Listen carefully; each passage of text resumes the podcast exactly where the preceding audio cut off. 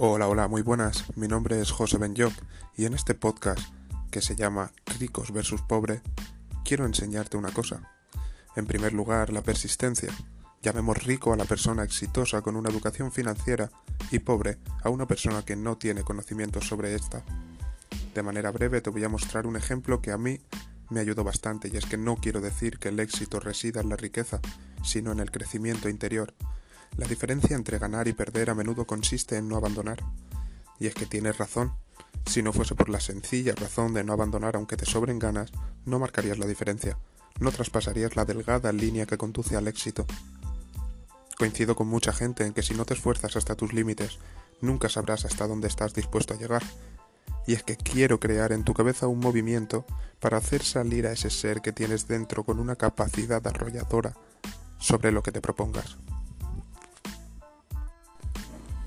No soy millonario económicamente, y digo económicamente porque me considero millonario en pensamientos, al igual que lo eres tú. Sabes que hay una vida más allá del trabajo rutinario y rutinas diarias. Tú sabes que no te hace millonario económicamente trabajando para tu jefe. Siento decírtelo, pero deberías estar cobrando en torno a los mil mensuales durante 80 años, sin gastar prácticamente nada, para llegar al millón. Mi conclusión es simple. Malvivir no está en mis planes.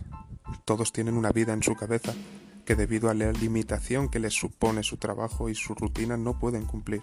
¿Por qué no intentarlo? Si vivir vas a vivir igualmente. Parece irónico. ¿Por qué no esforzarte un poco más unos cuantos años para después no tener que estar deslomándote o simplemente agobiado porque no tienes tiempo para tus hijos o tiempo para ti?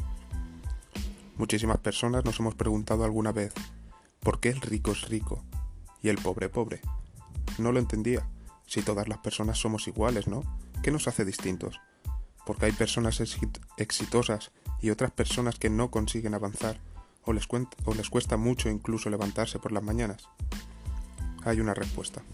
El cerebro. Esa maravilla. Eso puede cambiar tu vida. Si usas bien el cerebro y lo llenas de conocimientos, él llenará tus bolsillos. Tan simple como suena. Cuando sales de tu zona de confort, empezarás a vivir. No te acostumbres con lo básico, con lo que siempre te han dicho. ¿Quieres seguir al resto? Síguelos.